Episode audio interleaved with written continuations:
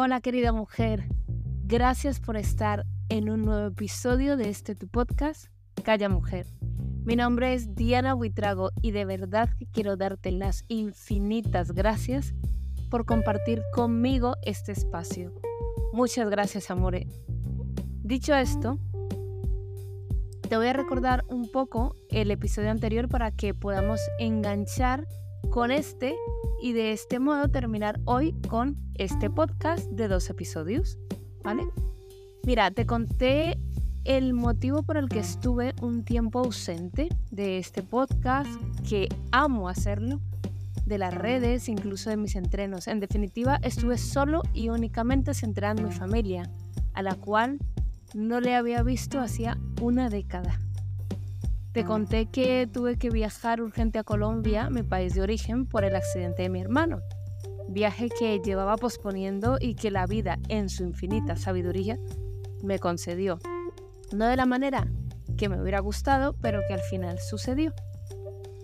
Recuerda que a veces no vemos las cosas que nos suceden más allá del hecho en sí. No vemos más allá de solo lo que está sucediendo en ese momento. Se nos olvida que cada situación la hemos creado para ayudarnos a crecer. Aunque la veamos en primera instancia como una desgracia o que no tenemos nada que ver con ello, si esta situación, si esa situación la estás viviendo, es porque eres correspondiente con ella aún. Así que revisa qué es aquello que te vino a mostrar para que la puedas corregir. Si no eres capaz de ver lo que te puede decir esas situaciones o ese tipo de personas que continúan presentándote en tu vida tan similares, pues seguirás viviendo lo mismo en bucle y te preguntarás, no sé por qué siempre me pasa lo mismo.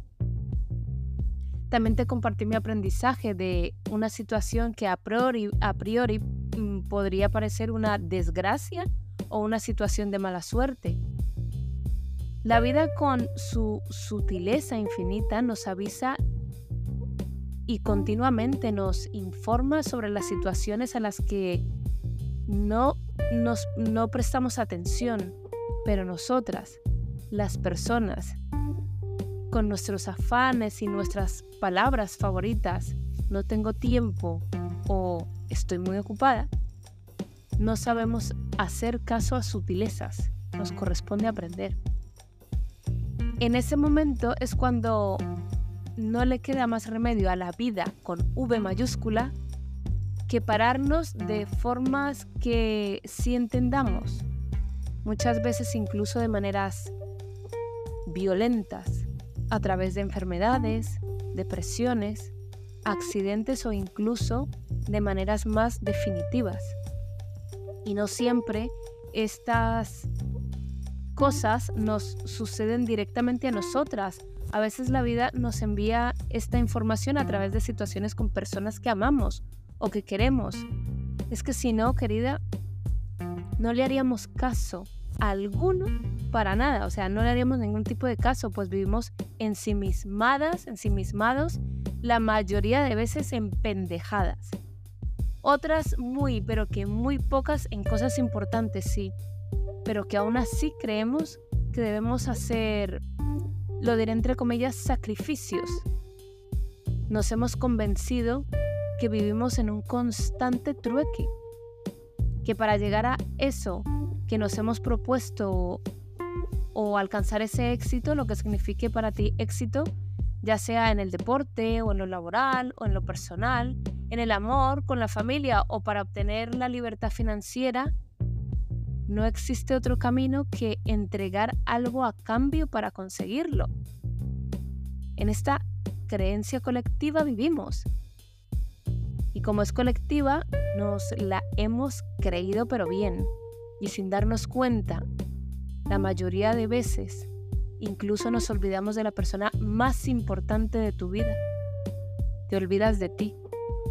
Y no, querida amiga, eso no eso es una gran mentira.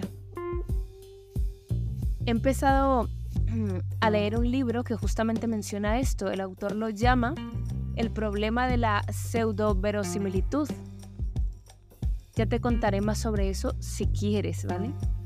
Por ahora solamente déjame decirte que en una era de la información caracterizada por recibir noticias las 24 horas del día, por la tele, los blogs, todo tipo de redes sociales, etcétera, esa pseudo verosimilitud comprende todas las falsedades accidentales, incidentales e incluso intencionadas que sencillamente suenan lo bastante verosímiles para que las demos por ciertas. Entonces, para no enrollarme más, decirte que así es como muchas de las cosas que te han contado, que nos han contado, que son reales y que por la falta de pensamiento crítico o por no entender realmente lo que es el pensamiento crítico, nos lo hemos creído pero bien. Mira, Mark Twain escribió, lo que te causa problemas no es aquello que no sabes, es aquello que das por cierto que no lo es. Así que el problema es que tendemos a actuar a partir de aquello que creemos incluso cuando no deberíamos hacerlo. Te dejo con esto para que continuemos con el episodio de hoy, ¿sí? No permitas que se quede en el olvido mientras construyes tu vida lo que realmente importa. Relaciones significativas, ya sea tu familia, amigas, amigos, lo que sea. Porque te dijeron, nos dijeron, que no lo podíamos tener todo, que no lo podías tener todo. No tienes que elegir entre una cosa u otra, ¿vale? Entonces, dicho esto, empecemos con el segundo episodio. Hoy quiero, hoy quiero profundizar en otro aspecto significativo de esta experiencia personal y tan emocional que me hizo valorar el poder del presente y la gratitud en medio de la adversidad. Te quiero contar que al ver a mi hermano luchando por su vida en una UCI, mi perspectiva sobre la experiencia existencial sobre la existencia en sí dio un giro radical. Este contratiempo me recordó que la vida es un regalo preciado y que cada momento presente es invaluable. En medio de esta incertidumbre, aprendí a encontrar gratitud en las pequeñas cosas que antes pasaba por alto, en lo ordinario. A veces Mientras esperaba noticias sobre la salud de mi hermano, me detenía a observar la cara de mi madre y me sentía muy, muy agradecida por tenerla a mi lado fuerte y sana. Y también ver cómo los pájaros en el balcón del hospital entraban me hacía reír mucho, porque veía que a mi hermano también le hacía gracia. Sentir ese calor reconfortante del abrazo de cada uno de mis hermanos que duraban largos minutos. Y algo que había olvidado por completo fue la sensación que sentía al compartir una taza de café colombiano en compañía de todos mis hermanos y de mi madre. Eso no se paga con nada, sencillamente no tiene precio. Agradecí profundamente esos momentos cotidianos que en situaciones normales podría haber pasado desapercibidos y de hecho pasan desapercibidos, porque las cosas ordinarias, esas que hacemos a diario sola o en compañía, no solemos darle ningún valor, ¿verdad? Incluso las hacemos con mucha prisa porque no tenemos tiempo. Todos los días durante esas dos semanas me despertaba el aroma del café recién hecho muy temprano por la mañana en casa de mi madre. Yo salía de la cama y me encontraba a mi madre ya sentada en el salón con su taza de tinto, como lo llamamos en Colombia. Aunque esa misma escena se había repetido durante toda mi infancia, pues casi que la había olvidado. De allí viene mi gusto por el café y yo no lo recordaba para nada. Así que ahí estaba yo, sentada junto a mi madre compartiendo esa taza de café.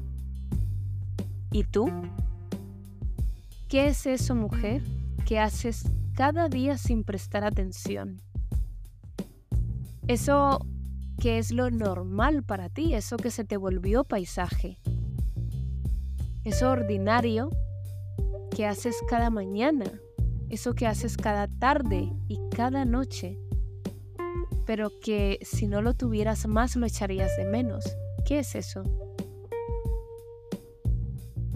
Mira, yo sé que la gratitud es una herramienta poderosa para enfrentar la adversidad y encontrar luz en la oscuridad. Es muy poderosa, es una herramienta que utilizo mucho y es una de mis favoritas y allí la puse en marcha también. Nos decimos que no se puede estar agradecida cuando estamos viviendo momentos de dolor y déjame decirte en ella, eso es una gran mentira de tu ego para mantenerte en el mismo lugar de dolor. Eso es lo que cada una de nosotras nos corresponde aprender, no como mujeres, sino como seres humanos. Porque ser agradecidas o agradecidos cuando todo marcha bien es fácil, ¿no? Agradecer cada instante presente me permitió encontrar como esa esperanza y fortaleza para mí, primero, y para después apoyar a mi hermano y a mi familia en esos momentos tan difíciles, en estos momentos tan difíciles. Así que mi reflexión podría decirse, querida, que quiero compartir contigo eh, de alguna manera esta valiosa lección que aprendí durante estos momentos de incertidumbre que la gratitud puede transformar nuestra perspectiva y darnos fuerza en tiempos desafiantes, ¿no? La vida puede sorprendernos en cualquier momento y de hecho es lo que hace constantemente y no solo con situaciones adversas. Aprender a encontrar alegría y gratitud en lo cotidiano es una clave para mantenernos resilientes y de esta manera pues poder desarrollar esa habilidad de ver más allá, ¿no? De lo que sucede y así poder contribuir a tu crecimiento y al de los seres, pues, que amas, a tus seres queridos. Así que con esto, mujer, me quiero despedir. Mira, aunque en la vida real enfrentamos dificultades, obstáculos y retos muy desafiantes, también podemos encontrar belleza y sabiduría en medio de la adversidad. Cultivar la gratitud nos permite saborear la plenitud de cada instante y abrazar la maravilla de estar vivas. Solamente quiero agradecerte otra vez, gracias por acompañarme en este episodio, amor. Espero que mi experiencia personal te haya inspirado a descubrir el poder del ahora, de este momento presente y la gratitud en tu vida. Recuerda que la misma experiencia la pueden vivir diferentes personas y para cada una de ellas tendrá un significado completamente distinto en función de lo que esa persona requiera para su crecimiento personal en ese instante. Tu tarea pues es ver lo que te corresponde para ti en ese momento, en ese preciso momento, no lo que debería estar aprendiendo el otro o la otra, ¿vale? La adversidad puede ser una oportunidad para crecer y apreciar las bendiciones que te rodean. Solamente decirte que mi intención al contarte esto tan personal no ha sido otra más que te haya podido ayudar si estás pasando por un momento de dificultad o de incertidumbre en algún área de tu vida, mujer para que te des cuenta que las situaciones se pueden leer de una manera diferente, mucho más abundante, de una manera que te apoye y no que te anule. Te quiero también recordar que no estás sola.